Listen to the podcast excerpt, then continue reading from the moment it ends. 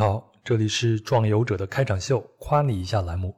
在这个小栏目里，我会用两三分钟的时间夸夸我上周看到的一件美好的事儿。今天我要夸一下美国心理学家和哲学家肯威尔伯所著的《恩宠与勇气：超越死亡》这本书。那这本书记录了威尔伯的妻子崔雅从罹患癌症到死亡的五年间，他们俩直面死亡的故事。正如威尔伯所说，崔雅面临死亡这件事儿成了他们最好的心灵导师。而对于生者来说呢，只有接受死亡。才能找到真正的生命。那我是在二零一七年有过一次比较强烈的害怕衰老和死亡的过程，才看了这本书，很有启发。后来呢，屡次搬家也没有将书扔掉。那两周前的一个晚上呢，我要做个决定，啊，要不要在第二天把和我朝夕相处三年多的猫猫嘎爷送去安乐死？因为他的病情已经严重影响了他的生活质量。于是呢，我又翻看了这本书。在书中呢，威尔伯在崔雅弥留之际，握着她的手，念诵了崔雅最喜欢的经文。迎向光去，崔雅，去寻找那颗宇宙的五角星，那颗明亮、闪烁且灿烂的五角星，紧紧地跟随着那道光，亲爱的，紧紧地跟随那道光，不要再担心我们了，跟着那道光去吧。差不多读到这儿呢，我也做了决定了。现在我的嘎爷也跟随着那道光去了另外一个世界，啊，我们俩都没有遗憾，我也替他开心。另外呢，这本书里还有一句话，很好的解答了我作为一个不可知论者对神灵的看法。那这句话是这样的：我所谓的上帝，并不是某个拟人化的父权或者母权的形象，而是纯粹的觉知或意识，一个我们可以在日常生活中透过静修而领悟的真相。总之，如果您也对生老病死有过疑惑或者恐惧，不妨看看这本书，看看有没有哪些地方可以启发到你，或者抚慰到你。好了，这就是本期的夸你一下。接下来我们就进入今天的壮游者节目。那壮游者是一档独立播客，很需要您的支持。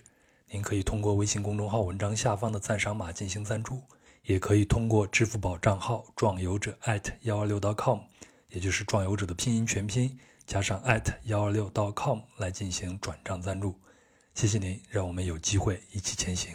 另外呢，本期节目为远程录制，分享人身在伊拉克首都巴格达的家里边。那除了网络和录音条件不佳以外，还有停电和发电机运行的声音，这必然会让音质打一点折扣。但这也是巴格达生活的一部分嘛，所以请您谅解。好了，您准备好了吗？我们出发了。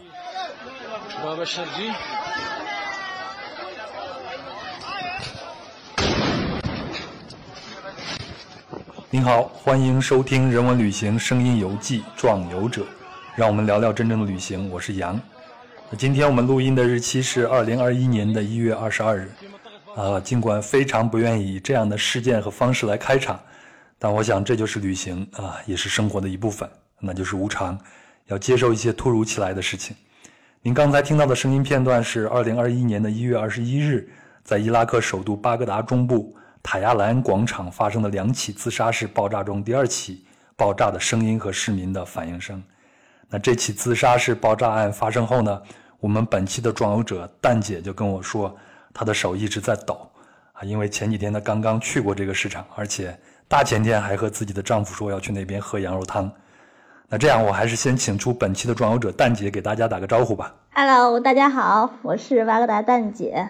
嗯，蛋姐，你现在听起来声音心情还不错，你差不多怎么样？恢复了一些吗？呃，现在还好，现在还好。你会做一些什么样的事情来平复你的心情呢？是吃吃喝喝吗？嗯，听听音乐，然后看看我最爱看的情景喜剧，呃，跟朋友聊聊天儿，然后逛逛市场，然后晚上早点睡。哎，那你觉得你现在的心情适合我们再聊一聊这个爆炸案的过程吗？如果你觉得不合适的话，我们也可以不聊啊。啊，没问题的，没问题的，因为在这儿，呃，之前也是经历过这样的事情，所以就真的还好，没问题。那就麻烦你再给我们的亲友再介绍一下这起爆炸案的发生过程好吗？目前有没有组织认领这起爆炸案呢？今天早上起床以后看新闻，看那个呃路透社、美联社呀之类的新闻，说是那个 I ISIS 已经出来认领这个事情了，然后。这个事情发生在昨天的中午，昨天中午巴达时间十一点多吧，可能。然后那时候我正在我们家地里挖红薯，然后就听到他们讲说这个，呃，老街那边就老市场那边爆炸了。然后我一开始听的时候，我觉得爆炸其实没，就因为平时也有，就现在也是会有零星的爆炸。但是他们越讲越那个，一开始跟我说有死人，死了两三个人。然后后来又说七个人，又是九个人，到最后一直到二十八个人，然后我就觉得这个事情是很严重、很严重了，因为巴达这边就好久没有发生过这样的爆炸了。然后是，而且它那个爆炸的地点是巴达人流量相对很多很多的地方，嗯，是一个老市场，很多就卖二手衣服呀、二手鞋子。然后那个位置就是几年前也是经常发生会发生这样的爆炸，但是我觉得这个事情还是挺恶恶劣的，因为确实巴达这边已经平静了很久了。就听了这消息以后就。手一直在抖，为什么呢？因为我觉得挺突然的，倒不是因为觉得害怕或者是什么的，就是觉得很突然，真的很突然。我昨天还看你发了一个朋友圈嘛，你写了一位阿姨的她的故事，然后你你在赞叹她是一个真正的勇士，女侠。这一位阿姨，她是这个零几年的时候，零八零九年的时候就跟我们在一起的，就是一起工作啊，一起生活。她是中国人，然后她一开始是在迪拜那边卖一些小商品，然后后面迪拜发生金融危机了，她就跟我们一起来伊拉克了嘛。然后那时候的伊拉克其实还是挺危险的。爆炸基本上每天都有。他来伊拉克这边一开始是做一些小商品之类的事情，所以他每天都要去老市场去进货，也就是我们发生爆炸的这个地方。那时候的这个老市场，基本上每天可能或者是隔两三天就会发生爆炸，而且都会就是说不同程度的伤亡。我就问他说：“您不怕吗？”就是说，因为他们他每次去进货，他都是一个人，然后他就说：“人各有命，这些都是。”注定的，呃，他这种想法已经跟伊拉克人有一点像了。然后其他的就是说，他们平时就是玻璃啊，家里边的被炸弹的余那个余震震到的、震碎的、震碎玻璃的这种情况，也是发生过不止一两次、两三次，也是会。他最怕的一次就是半夜的时候，有一次炸了。我说是什么炸了？他说 葡萄酒炸了。然后那时候他是。那时候他是在这个，因为伊拉克这边那时候没有卖酒的，然后呃，他是在自己家里边酿酒，酿酒他那个瓶盖拧得太紧了，半夜的时候，半夜两三点，那个瓶子突然自己炸了，就声音特别大，因为他们平时，因为他们平时那个爆炸离他们还是有一点距离，然后听到的声音可能也不是说就在身边发生的一样。那次的瓶子炸哦，那次瓶子炸的是就在他房间炸的，然后他们楼上楼下的都听到了，就声音非常大，然后大家半夜都惊醒了，就赶紧的穿衣服就出来穿披个衣服出来问什么什么情况，有没有人受伤啊？感觉好近啊 之类的，然后他他是最后一个就是。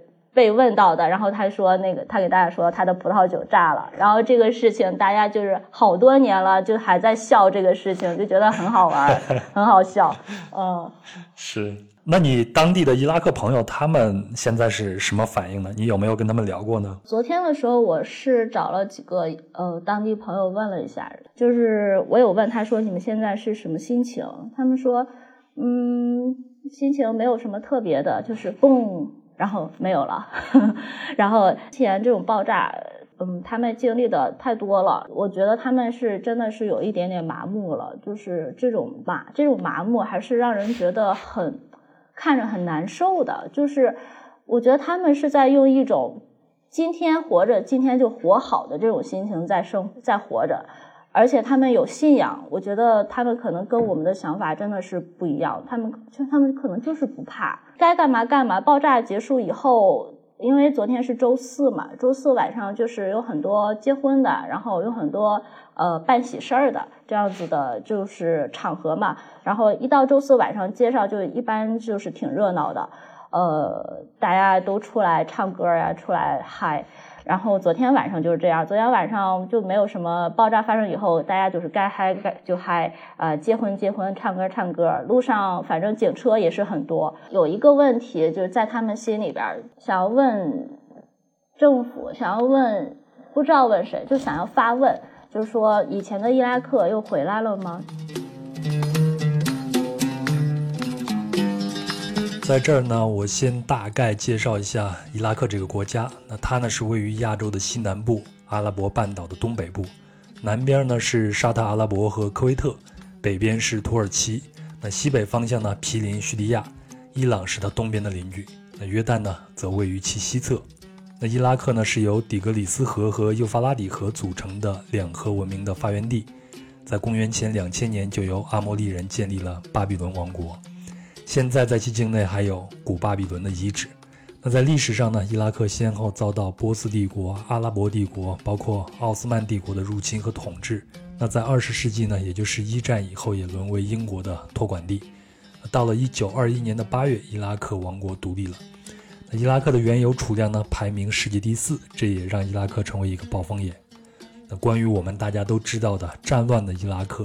应该是起源于一九七九年，萨达姆侯赛因啊成为了伊拉克的总统。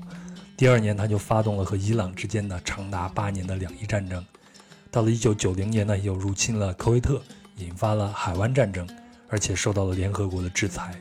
那到了二零零一年的九幺幺事件爆发后呢，美国政府就认为萨达姆政权支持恐怖分子，而且藏匿有大规模的生化武器。在二零零三年的三月二十日，美英等国呢就单方面发动了伊拉克战争。到了五月一号，时任的美国总统布什就宣布主要战争结束了。但是呢，伊拉克的大麻烦也刚刚开始。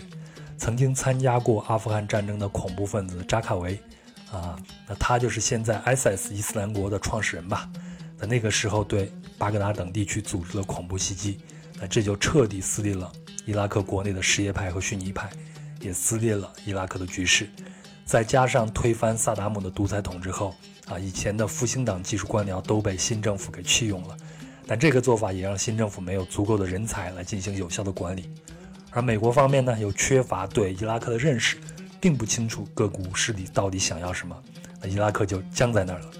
那伊拉克不能恢复重建，美国也走不了，就又踏进了一个堪比越战的泥潭。一直到二零一一年的十二月二十号，美国才实现从伊拉克完全撤军。我想当时美国应该是用“终于撤军”来形容的。啊，那我们在电视新闻上经常看到的恐怖袭击啊、爆炸啊，都是发生在这一时期的。其后呢，伊拉克虽然依然面对 ISIS 的恐怖威胁，包括北部库尔德地区的独立诉求，但整体来说是在逐渐恢复。那我也经常能在网络上看到两种声音。一种呢是说巴格达经过重建已经是一个非常现代化的城市了，贴的照片呢都是车水马龙的照片。那另外一种呢会贴上过去战争或者恐怖袭击的照片，来说明伊拉克依然是水深火热。那这也是我邀请蛋姐来做这期节目的最主要的原因，就想通过一个生活在巴格达多年的一个中国人的视角来看看这里到底怎么样。那我和蛋姐提前沟通时，她说巴格达已经。很多年没有这么大的恐怖袭击事件了，他也会认为巴格达是一个正常的城市。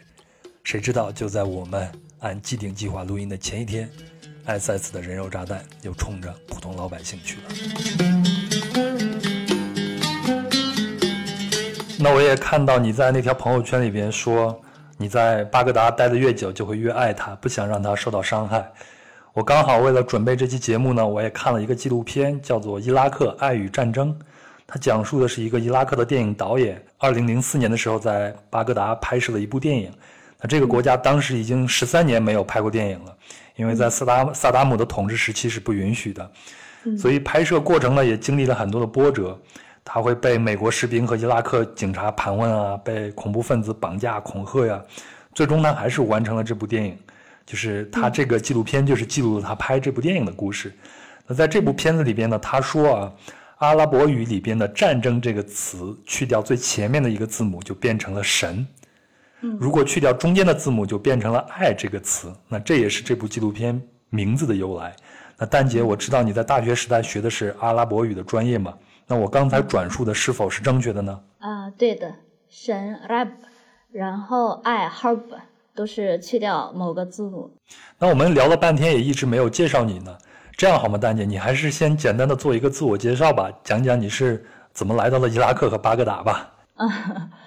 呃，我觉得我来伊拉克还是要相信缘分，因为我来伊拉克确实是一种缘分，也可以说是一种巧合。那时候就是毕业嘛，毕业两年，在在国内工作了两年，在北京，然后后面我就是想说，我想。我想要有一份海外的工作经历，尤其是我，其实我为什么学阿拉伯语，或者说我为什么想学小语种，就是说想要以后有到国外去工作的这个机会。学阿拉伯语以后，我也是就是心底里面很想到这种所谓的战乱国家，或者是所谓的比较危险的地方来看一看，就这样的国家是怎么生活的。所以说有这样，那时候刚好是有这样一个机会，所以我就。果断的来了，就是我没有跟家里边人商量，跟这边的公司就是直接的，呃，敲定了，就是说我想过来，然后他们也对我满意，顺畅的给我办签证啊，办机票都都都办，所以所有的手续都办理好了，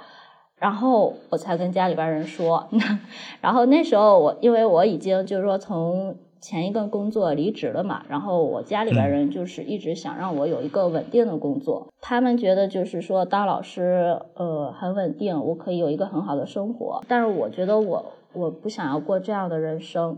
我不是说当老师不好，就是说自己觉得我可能不太适合过这样的人生，就是我觉得嗯，我喜我喜欢刺激一点，说白了，嗯，然后当时我是觉得我怕家里边人着急嘛，然后。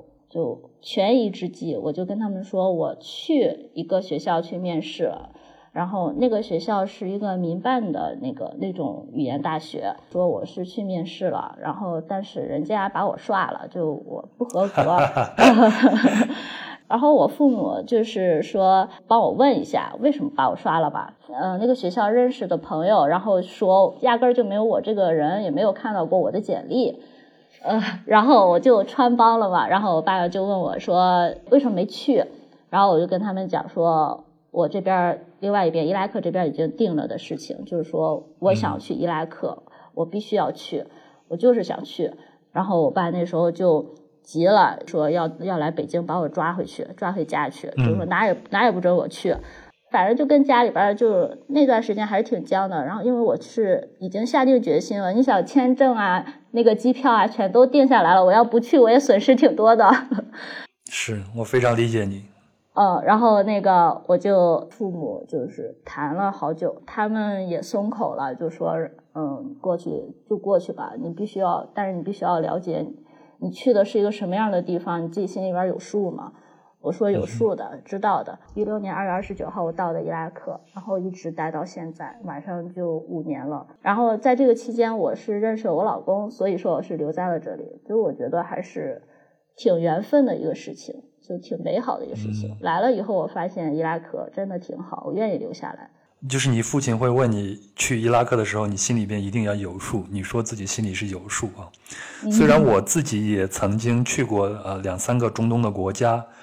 呃，但是啊，伊拉克这个国家，我知道伊拉克战争在二零零三年就结束了。那二零一一年十二月二十号，美军已经实现从伊拉克完全撤军。但是伊拉克这个名字到现在，在很多人看来，它还是一个危险之地和死亡之地。那你说你有数了？那你对当时的伊拉克，你的印象是什么样子的呢？印象其实和大多数人应该一样吧，就是觉得伊拉克应该是一个打的比较乱了的地方，可能会比较危险，但是。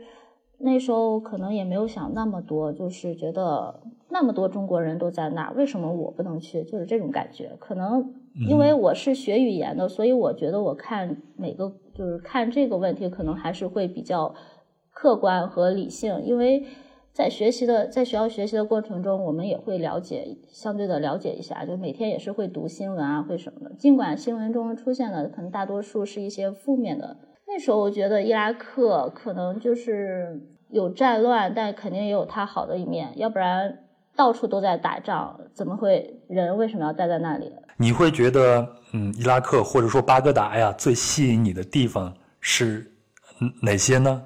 我觉得巴达是一个很神奇的地方，就包括伊拉克吧。在的时候觉得啊，好不方便呀，夏天啊都是。五六十五十多度的高温，呃，然后吃啊就是天天的吃那几样东西，然后到处也不太方便，但是一走了就会觉得还想回来。首先，伊拉克人。比较淳朴、比较简单的，不太会喜欢拐那么多弯儿的一个，就是一种人。跟他们相处可能不会特别累，因为他们就是表达很很善于表达。不是说我们中国人像我们中国人这么内敛，就是喜欢藏在心里。他们是表现在外面，所以我觉得跟他们相处起来就比较不累。当然，他们套路确实也 也是挺多的，呃，然后，嗯，然后第二点，我觉得伊拉克它有它的底蕴在，有它的历史在。你走在路上，你看到那些就是断了的墙壁、破了的那种建筑，你会觉得你走在历史中。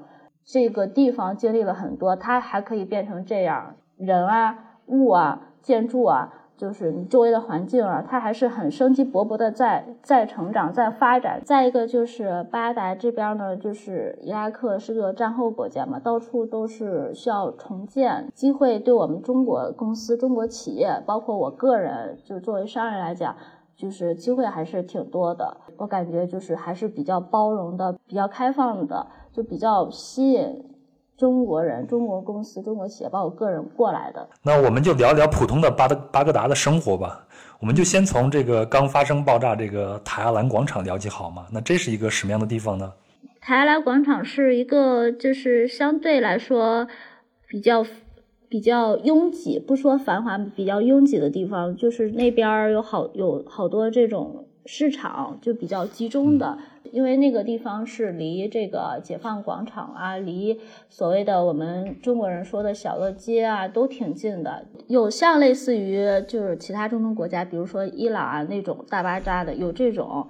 然后也有这种露天的，就是摆一个摊儿一个摊儿的比较集中的这种卖鞋子的，在一个地方卖衣服的，在这样在一个地方这样子，嗯，他卖的产品，我觉得百分之九十以上可能都是中国的产品，就比如说二手的衣服呀什么的，它都是从中国进过来的。像一个羽绒服，可能也就一万迪纳尔这样子，再便宜，再再那种夏天的 T 恤啊什么的，可能两三千啊，二手的这种一两千。一千迪纳尔现在可能有个五六千，呃，五六五六块钱，五六块钱人民币，就离广广场就是再远一点，但不是特别远啊，就是再远一点是有一个就是集中的那种批发市场，那个地方以前也是经常发生爆炸，因为那个地方人特别多，巴达其他的区域或者包括这个其他省份过来批发东西，好多都是在那个地方批发，所以那个地方人很多，就是到处都是。推那种推车啊，就是很呃装一大堆东西的那种，然后那边卖什么的也是都有食品啊、用的家电、衣服，但是看起来都是质量可能不是特别好的那种。这就让我想起我在中东旅行的时候，发现中东的这些老百姓们最熟悉的中国城市是义乌。他们第一次跟我发这 第一次给我发这个音的时候，我我我我都听不出他们说什么义乌。然后我我会认为他们最熟悉的中国的城市应该是北京啊、上海啊，但是完全没有想到他们是义乌，然后是广州、深圳这样的地方。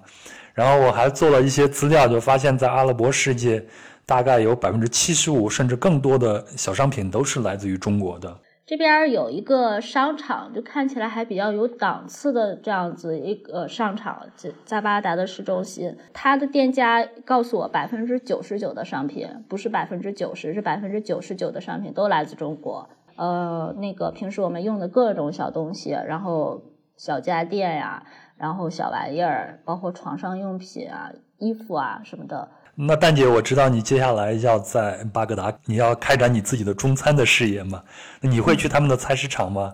然后他们的菜市场大概是什么样子的？能买到一些像中国人比较喜欢吃的菜吗？我基本上每天都会逛这个菜市场。他们这边的菜市场不是说像咱们中国就有一大片儿这种全是卖菜的，他们这边的就是菜市场，所谓菜市场就是菜摊儿。我生活的区域叫做阿拉萨特，然后在阿拉萨特这条大街上面，可能有这样子一两家菜摊儿，然后这条街就比较方便这条街上的人去买菜嘛。现在因为我我们中国人在这边久了，然后我们这条街上面的超市包括菜摊儿，他们也开始卖咱们中国人喜欢吃的这种菜，但是他们伊拉克人是基本上不会吃的那种菜，比如说大白菜、大白萝卜，包括红薯。我们自己家也有种红薯，现在超市里边也有卖红薯。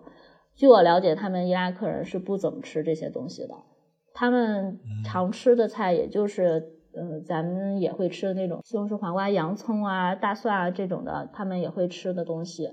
那伊拉克人的日常饮食大概是什么样子的呢？我之前是为了练口语，有住在我当地的朋友家里边一个周，然后一个礼拜，我有观察过他们家的这种生活习惯或者是饮食习惯。他们吃的东西，可能因当时我是因为我在嘛，有客人，他们每天吃的都挺好，就是肉，呃，羊肉，然后鸡肉，呃，各种做法，就炖着吃或者是烤着吃这样子。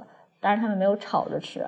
但是你吃来吃去，就感觉他们就是那几样东西：米饭抓着那个肉吃，或者饼抓着那个肉吃，抓着那个鱼烤的鱼。巴达很有名的叫那个 maskouf，有一种烤鱼。平时家里边人吃的，像比较就是说没有那么的富裕的家庭里边吃的，可能每天每天晚上或者每天呃午饭，他们也就是吃一个一碗豆子汤蘸着饼吃。这样子，或者是鹰嘴豆那种泥蘸着饼吃，就没有那么多肉可能。嗯，那蛋姐，你是一个山东人嘛？你咱们在老家的时候，包括我，我老家在河南，我们也会吃很多的饼子。你会觉得他们的馕和你在和咱们在中国吃的这些馕有什么口味上或者做法上的区别吗？呃，这个我倒是觉得他们的更好吃。一种饼叫。hoops 就是那种大圆饼，然后一种饼叫 sabun，然后是那种棱形的尖尖的那种饼，都很好吃。尤其是刚做出来的时候特别香，特别好吃。我觉得很多中国人，我的中很多中国朋友都很喜欢。我看一些电影啊，他们也喜欢喝茶嘛。那他们喝的茶也是那种像伊朗人喜欢的那种阿拉伯红茶吗？茶是必须的，红茶加特别多糖。吃完午饭，瘫在那里。巴格达瘫瘫在那里喝一杯，聊着天儿闲聊。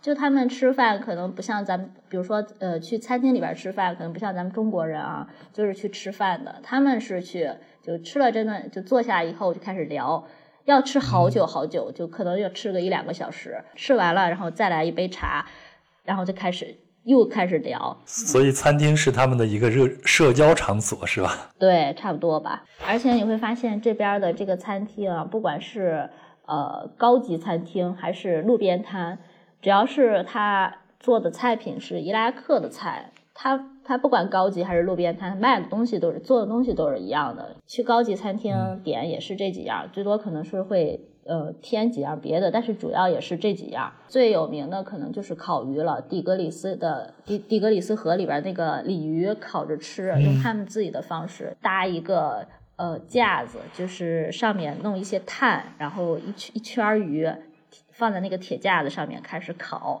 不是机器的，是人工的去翻呀去什么的。那个鱼烤出来确实很好吃，而且在中国你找不到这样的口味味道。他们每个餐厅可能用的那种料也不太一样，但是味道都很好。还有这个呃，阿拉伯国家都吃的这种烤爸爸，就是一个大肉条，碎肉弄到一个串儿上面烤，这种也挺好吃的。他们还有一种羊肉饭叫 Gucci。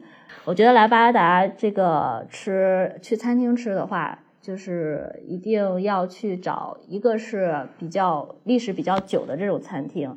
一个是苍蝇馆子，我们所谓的苍蝇馆子，藏在巷子深处的这种苍蝇馆子，这种里面有非常好，有时候会找到非常好吃的，比如说羊肉饭呀，比如说鸡肉饭呀这种的。像我我我自己比较喜欢的一个苍蝇馆子，是在那种卖卖建材的那种市场，就比较集中的卖建材那种市场深处的一个苍蝇馆子，里边真的是有苍蝇的那种馆子。但是非常非常好吃，是我在巴达吃过的最好吃的那个羊肉饭。他会把就是羊肉就是炖在一起，然后上各种各样的那种前菜。这个羊肉包括有可能是各种，你可以跟他说你想要羊腿上面的肉，或者是哪个部位上面的肉。然后上来以后，他会几份米饭。不一样的米，就比如说，可能是一种是这个白米，一种是黄米，一种是什么米什么米这样子。你前头说你要和你的老公去那个市场去喝那个羊肉汤吗？羊头汤。哦，是。我我以前是觉得他们可能不吃这个羊头，但是我发后来我发现他们大很多很多伊拉克人都非常喜欢吃羊头，他他们可能早上还要吃羊头，就是早上那个羊头汤早上就有的卖，就很多人在那排队买那个羊羊头汤，羊头放到那个那个大桶里面煮。煮完了以后，就是加各种他们自己要加的材料啊什么的。很多人排队，一人拿一个小碗在那喝那个汤。我们壮游者的群里边有一个群友啊，然后前天就在盛赞伊拉克的料理。他没有去过伊拉克，但是他是在其他国家的伊拉克人的社区里边吃的。他说有一道菜是鱼肉和羊肉在一起炖的，然后他就说这个是他吃过最好吃的鱼羊鲜。你在那边有没有吃过这道菜呢？我没有吃过哎，可能这道菜是其他省份的，有可能的，因为因为其他省份也有很多好吃的东西，比如说那种水鸟啊什么的，这种他们也吃，也做的非常好吃。你在巴格达有没有比较亲密的朋友吗？那我就说一下我在巴达最好的朋友吧，他应该说不是我最好的朋友，是我们家最好的朋友，是跟我们认识了非常非常久了，可以说是最信任的一个朋友。就什么事情找他就对了。这位朋友他是这个八六年的，是一个快秃了的男男性朋友。嗯，就是伊拉克战争的时候，他还是在上高中。他学习非常好，而且他非常喜欢学习，尤其喜欢学数学。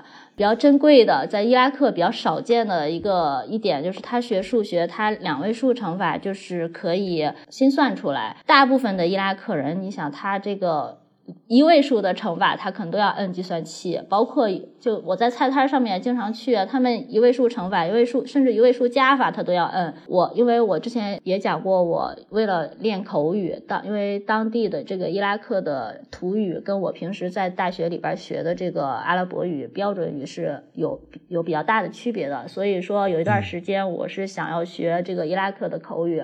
所以我就跑到他家去住了一个周。他家是比较典型的这个伊拉克中产阶级家庭，不是说是特别有钱的，因为大部分特别有钱的这个伊拉克人都已经不在伊拉克了。他的爸爸是，嗯，之前是石油部的官员，然后后面呃退休了以后在大学这个当老师。他的爸爸有四有四个老婆，这个我这位朋友的妈妈是他最小的一个妻子。他家里边这个兄弟姐妹特别多，就是每天都可以见到他不同的兄弟姐妹过来，因为他们伊拉克人其实挺注重这个家庭观念的，经常会有家庭聚会，很热闹。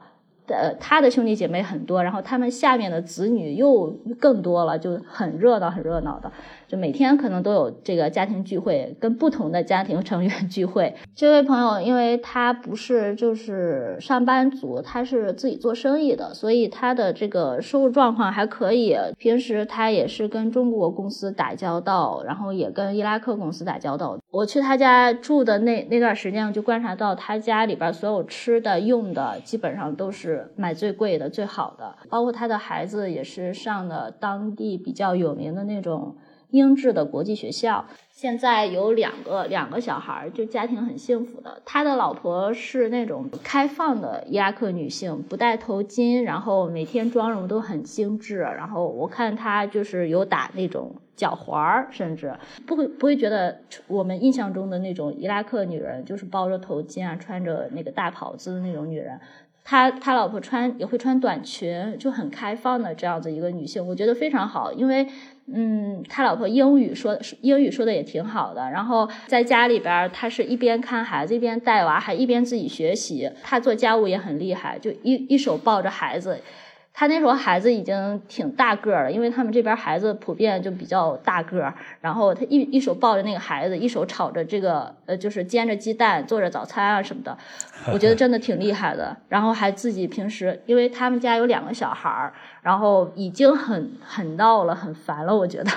然后他还能自己在学习学习英语，我觉得真的挺不错的。那他现在呃是有自己的工作吗？我还想知道巴格达的。女孩子们在工作机会呃这些方面是跟男性是平等的吗？还是有很多的限制呢？我这位朋友的太太她是没有在工作，她是在做那个全职的家庭主妇。政府部门，包括很多公司里面，包括我这位朋友他自己的秘书啊什么的，就是行政的，都是女女同志。呃，这个我们因为因为工作的原因，会有时候会跟政府部门的打交道，也会去这个政府部门去，然后会看到很多这个女性的雇员，因为他们接受教育并没有什么限制，可能会有家庭家庭给他们的压力，就是说我也有认识这个有的家庭里面，他有男孩有女孩，家庭条件并不是那么好，他只会选择让男孩去上学，女孩在家里边。嗯，嗯女孩在家里边待着，然后做家务啊，到了年龄就嫁人，这样子也会有。但是现在我觉得很多的这个，嗯，伊拉克家庭，可能我接触到的，也就是说不会接触到就那种特别那个的，我也接触不到。然后我接触到的，我只说我接触到的这个很多的伊拉克家庭，他男女女孩也是可以去上学的，而且都是平等的。毕了业以后，当然伊拉克的这个就业问题是一个大问题，就是说不管男女，他都没有那么多就业机会，都就是都面临着毕业就失业的这种困扰。那呃，伊拉克普通人的平均收入大概什么样子的？如我们按月工资来算的话呢？平均水平我觉得应该有有个在五百美金左右，然后五百美金就算个三千五，差不多了吧？然后。嗯，可能很多政府部门的六百啊、七百啊这样子。那你前头也说，你朋友的太太她在着装上都已经非常的世俗化了嘛？那在巴格达或者说在伊拉克，女性她们的着装现在是可以自由选择的吗？巴格达的街头可以经常看到穿这个短裙的女孩子，夏天，她们这种短裙当然不是国内的那种超级短裙，是那种及膝的短裙，现在已经可以看到很多。就商场啊，然后大学呀，都有很多年轻的女孩子穿这种及膝的短裙，然后穿短袖，也不戴头巾，嗯，然后妆容很精致，穿高跟鞋，这样子很多。然后也有戴头巾的，也有就是包的比较严实的，夏天啊这种包头巾穿严实的女孩子也有。我觉得这种是应该是家庭吧。有的家庭他可能就是说让小孩要穿的保守一点，有的家庭就觉得无所谓。我也有见到，就是母亲带着她的年轻的女儿，母亲穿的很严实，包着头巾，穿着黑袍，但是她女儿穿着长就是那种及膝的短裙。嗯，那巴格达它会有一些娱乐场所吗？你刚才说会有电影院，它还有其他的地方吗？比如像酒吧呀、夜店呀这种东西吗？嗯。嗯，也有的，因为我觉得巴达这边是相对相对于整个中东地区来说，都是一个相对包容、相对开化的这样一个城市。嗯，这边就是有有那个电影院，刚刚说到的，有酒也有喝酒的地方，酒吧。也有也有这个卖酒的地方，我们说成酒庄或者酒铺都可以。嗯，也有这个咖啡馆、美容院、整容机构什么的，这些都有的。所以它基本上算是一个非常世俗化的一个城市了，是吧？我认为是这样的。那我们聊聊巴格达的另一面啊，你会觉得巴格达人现在已经淡忘了战争吗？或者说，现在你走在巴格达的街上，还能看到一些军事设施吗？比如像检查站之类的。现在检查站还是有，但是明显没有我这个刚来伊拉克的时候那么多了。嗯，我觉得这个战争对他们的影响是，呃，那种刻入骨髓的那种影响，不是说我们看到的这种影响才叫影响。比如说这个楼楼破了啊，或者是什么桥炸了这种，不是，这种也是影响。当然我们看得到的，但是像，嗯。我觉得这个战争真的是毁了伊拉克的几代人。像有时候我我走在路上或者坐在车里边，就看到那种向你乞讨的孩子，兜售一些小玩意儿的那种孩子，像给你强行擦车玻璃的这种孩子，我都觉得我不知道要怎么样。我我一开始的时候是会帮他们，就谁就遇到这种小孩，我都会给他们点钱或者什么的。但是现在我也不会这么做了，因为。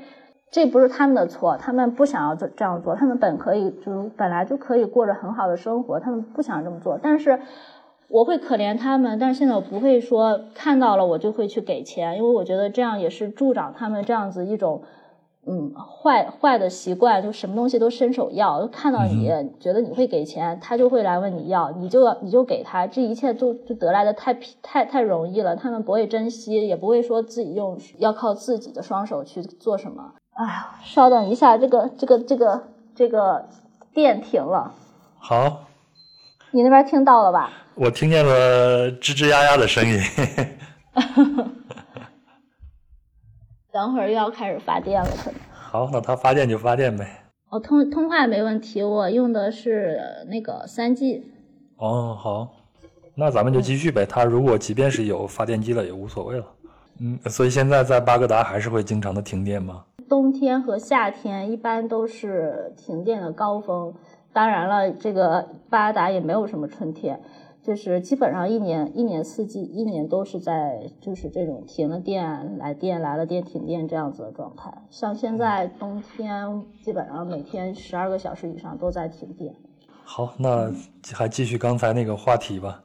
然后我觉得这个教育小孩子的教育就很看可以看到，就是很多小孩子就家里边可能嗯。父母因为战争或者是因为什么原因，就是没有了，或者是失业了，这样子的孩子，他一般都是上不起学的。所以说，我们能看到很多小孩子七八岁的、十岁的，甚至可能更小的，他们在就是在路上就就做一些，可能是他们家里边家长让他们出来乞讨啦、兜售啦这样子的事情。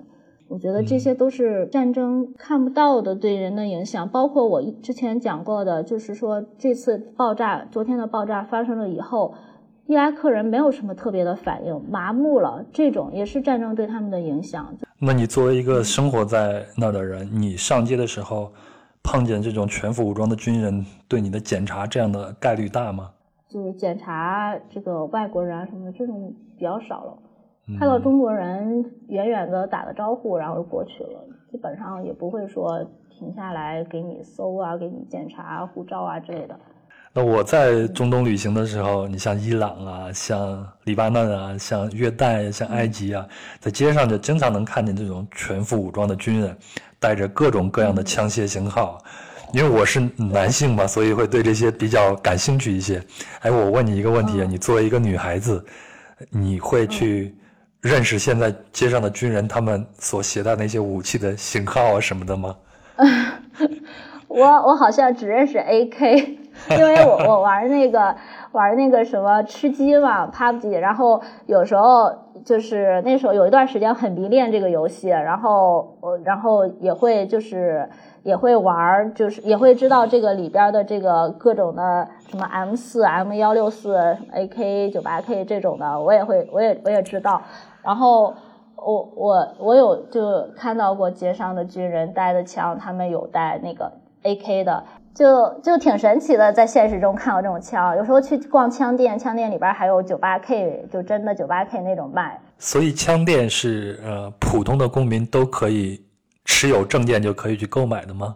对，呃，买枪是需要有持枪证的。那巴格达现在还有什么地方是属于不安全的区域吗？其实，在昨天之前，我可以跟您说，这个，呃，巴达已经很安全了，就是说已经相对很安全了，也不是说绝对的，就已经相对安全了。但是在昨天，在昨天那个事情发生之后，我也不知道该该怎么说了，因为这段时间可能还是有一定的危险吧。这段时间，因为马上要大选了嘛，这边之前是定到六月六号举行这个提前举行大选，现在又推迟到十月十号了。所以说，在这段到大选前的这段期间，巴格达包括整个伊拉克，我觉得都不是那么安全的，因为每次大选都会是危险的。说呢，巴格达这边治安还是可以的，就是说，嗯，你不会遇到什么这个抢劫或者是小偷啊什么的，这种比较少。当然也有，在像像爆炸那片区域老城区那边可能就比较乱，去那边逛街就要把那个。包给捂好，因为会有小偷。人对我们中国人也都是伊拉克人，对我们中国人也都是挺这个友好的。你你问个路或者是干嘛的，都会都会很热心的帮你指路，或者甚至带你去。虽然有时候他们就是说并不知道这地方在哪儿。你问两个人，问三个人，每个人都说不同的地方，但他们其实就就是很热心。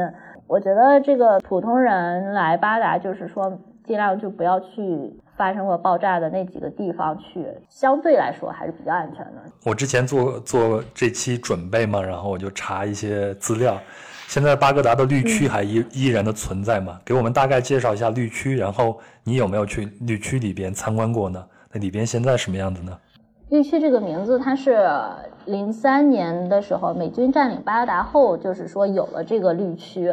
绿绿所谓的绿色和红色，它是根据这个安全巴格达的安全等级划分的，伊拉克的安全等级划分的。绿区是处于伊拉克比较呃就巴格达比较市中心的地方了。就位置非常好，沿河，然后绿区里边就是一些一些伊拉克政府政府的这些办公机构，包括各国的这个使馆，呃，像美国呀、日本啊这种的，英国呀这种的使馆都在绿区里面，还有那些呃伊拉克的政府部门，像那个总统府、像总理府、议会啊什么国防的国防部都在里面。绿区之前相对于我们来说还是比较神秘的，包括相对于呃这个比较年轻的这个伊拉克人，因为呃再早之前绿区是所谓的绿区，其实只是住宅或者是他们伊拉克的当地的政府机构所在地而已，它是开放的，因为战争它是被封就被这个隔离墙防爆墙给封锁了嘛。它还有一个军刀门是吧？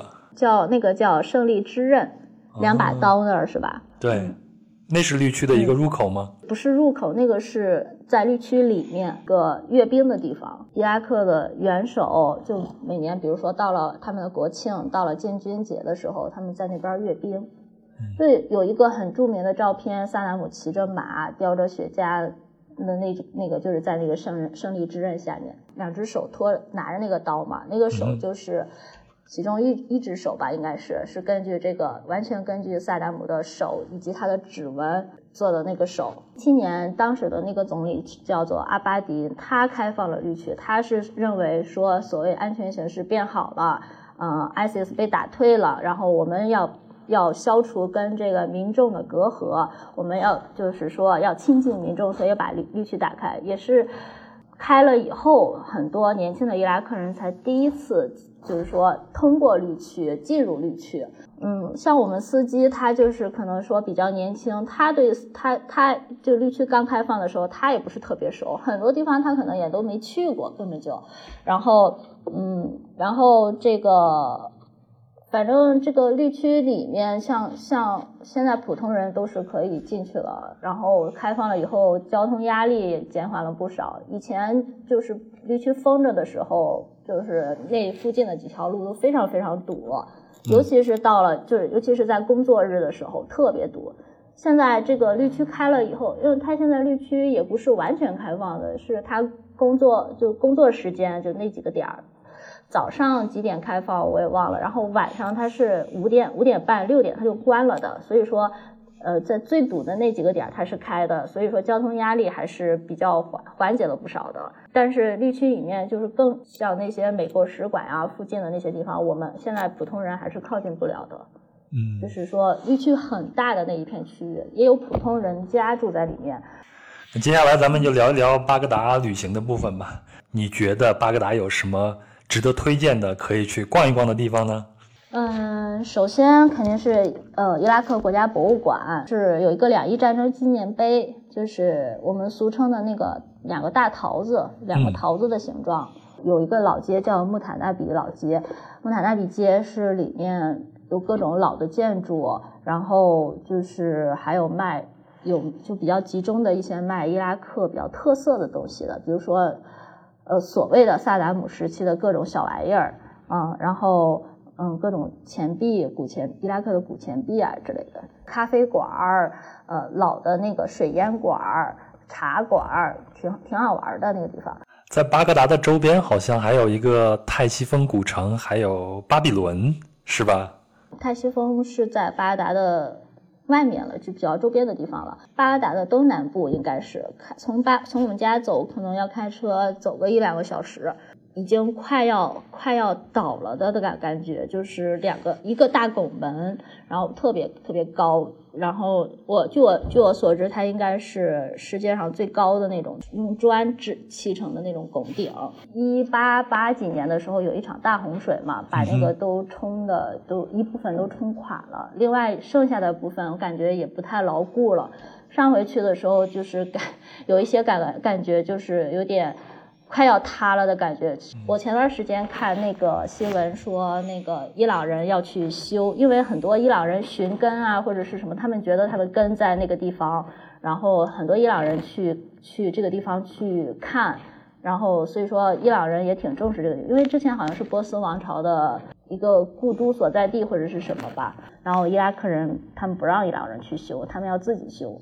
他们觉得这个地方是他们自己的。嗯，巴比伦这个古城已经完全是萨达姆时期重新建立起来的，它之前之前已经完全没有了，是吧？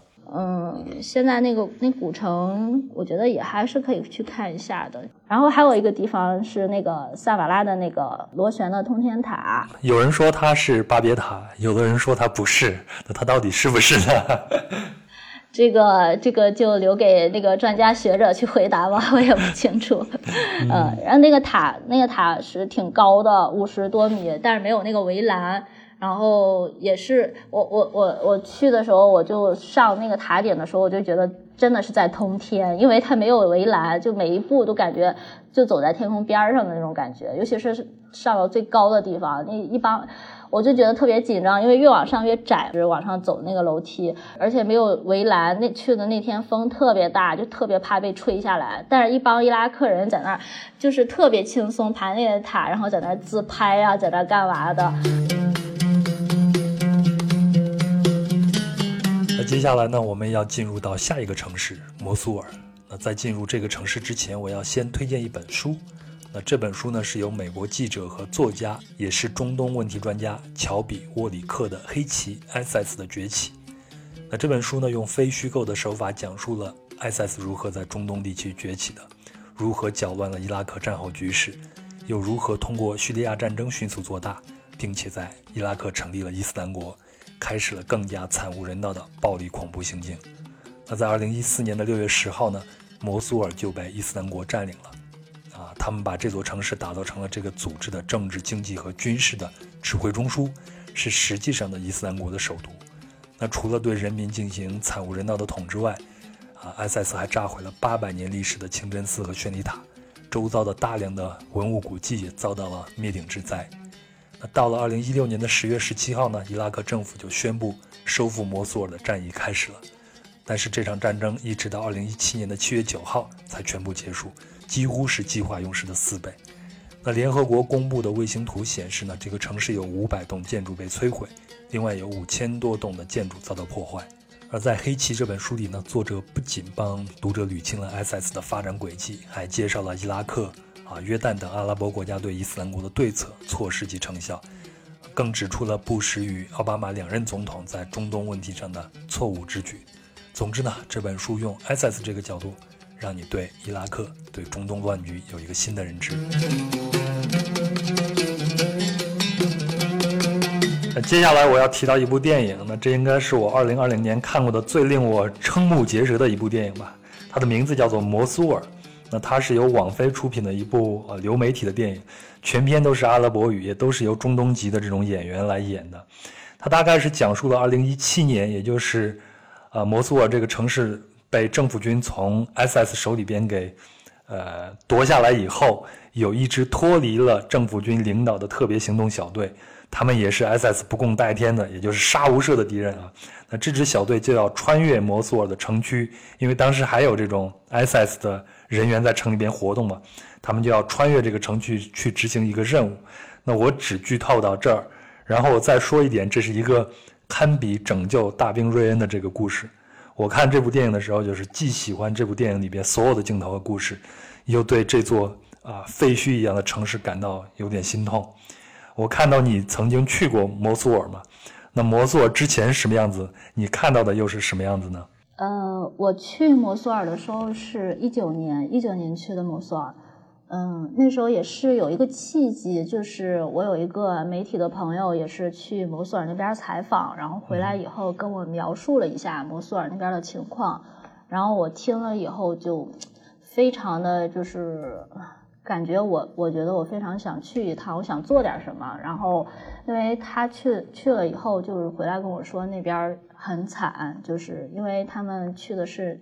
老城区就是说，摩苏尔分成那个东西两部分，东边是保存现就基本上没有被毁坏的，保存比较完整的。然后西城是老城，西城是被破坏的非常严重的一个地，就一一部分。然后他去的时候是在去了西城，也就是老城，然后回来跟又跟我讲，就是说那边的情况就非常的惨。当时我就非常想自己去看一下，然后。因为那时候我有有有有自己有一个群，然后我就有发动过群里边的朋友，就是在伊拉克的企业里边的朋友，就大家一起来捐一点钱，然后然后我们带过去给摩苏尔的小朋友，给摩苏尔的家庭。当时去的时候是七月份，七月份那时候很热，然后嗯去了就在路上的时候，我就越靠近摩苏尔的地方，我就觉得。好像心里边会产生什么哪哪个部分会产生一种共鸣一样，就越靠近的时候越那个毁坏的地方越严重，然后心里边就很越难受，然后看到周边就在去的路上旁边其实还有好多那个搭的那种帐篷，就是所谓的难民营，然后我们就直接直奔老城。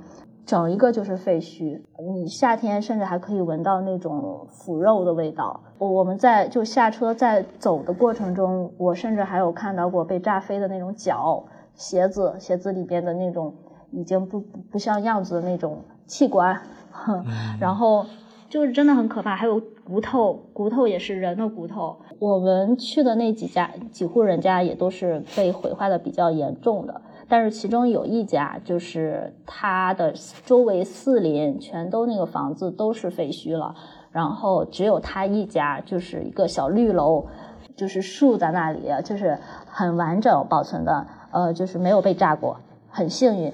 然后他们一家人也都没有一个伤亡，嗯，我们也去了这一家，嗯，其他的几家基本上都是。不像样子，然后小孩也有被小有一家就挺挺惨的，他的他的妈妈还有他的嗯姥姥或者奶奶吧都被炸死了，然后他他也是这个嗯被炸到了，就是被子弹崩到了，就是被炸弹崩到了，然后这个嗯残就半身残疾了，那小孩子小女孩才十岁，那时候就很小。然后他就半身不能动了。我们去的时候，但是他笑的就是很开心，很很很漂亮。然后我们去的时候，就是他就是半身坐在那里，然后还跟我们打招呼啊什么的，特别心痛。就是，哎，不知道怎么说。嗯嗯，你去的时候是二零一九年，那啊，离这个政府军宣布他们彻底击溃 ISIS，或者说是把摩苏尔给彻底解放掉，已经过去两年了。那这两年间，你看到那些景象还没有人清理吗？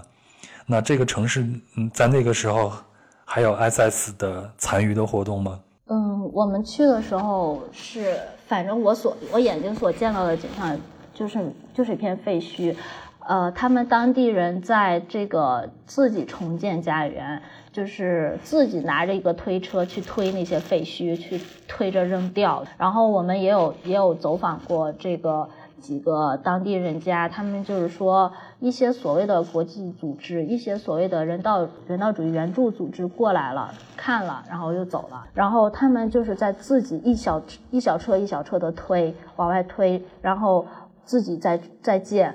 问他们的时候，他们说，嗯，两年了，这里并没有发生什么变化。然后包括我们来的时候路过一座桥。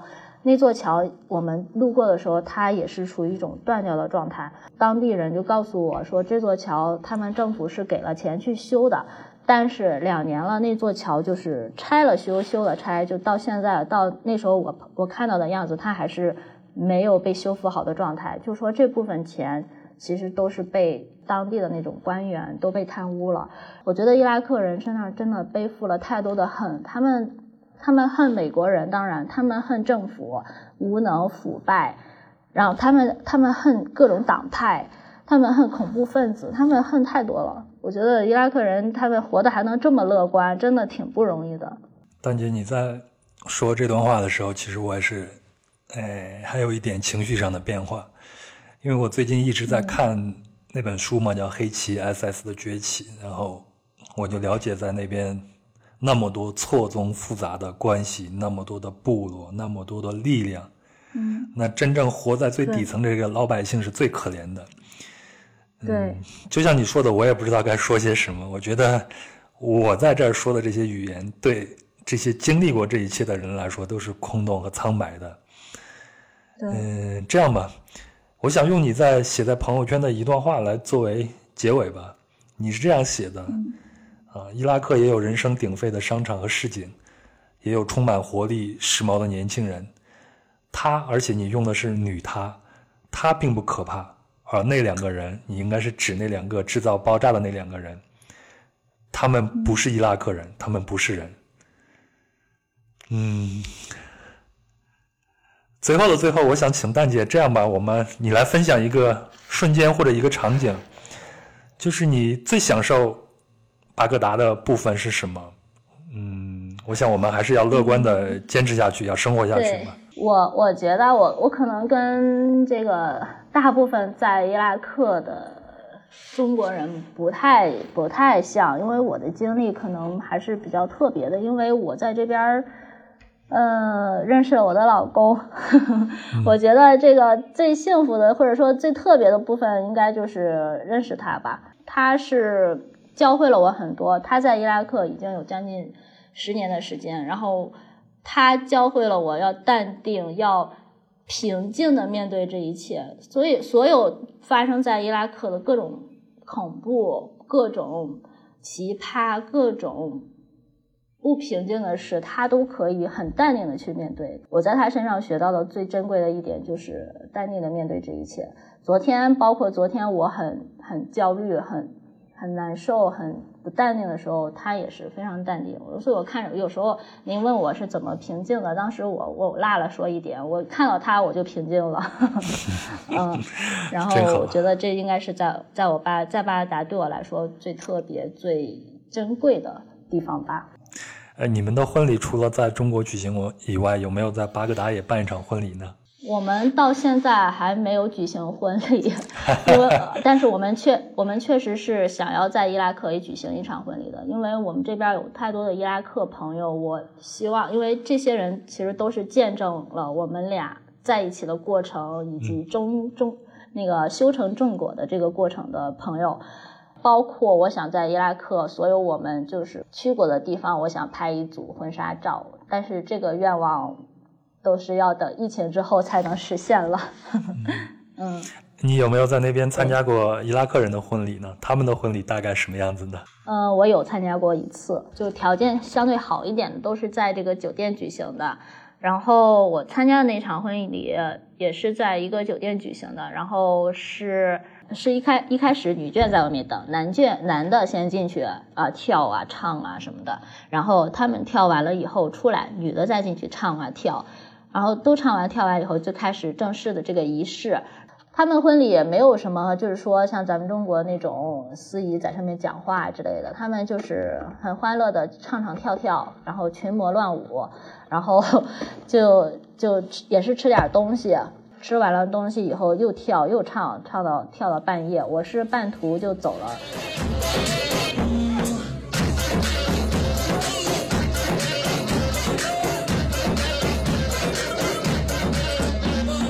好了，以上就是本期的全部内容了。非常感谢蛋姐的分享，也感谢您的陪伴和聆听。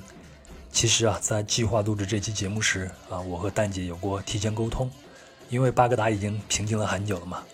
我看到有很多的旅行者在疫情之前都跃跃欲试，其中也包括我吧。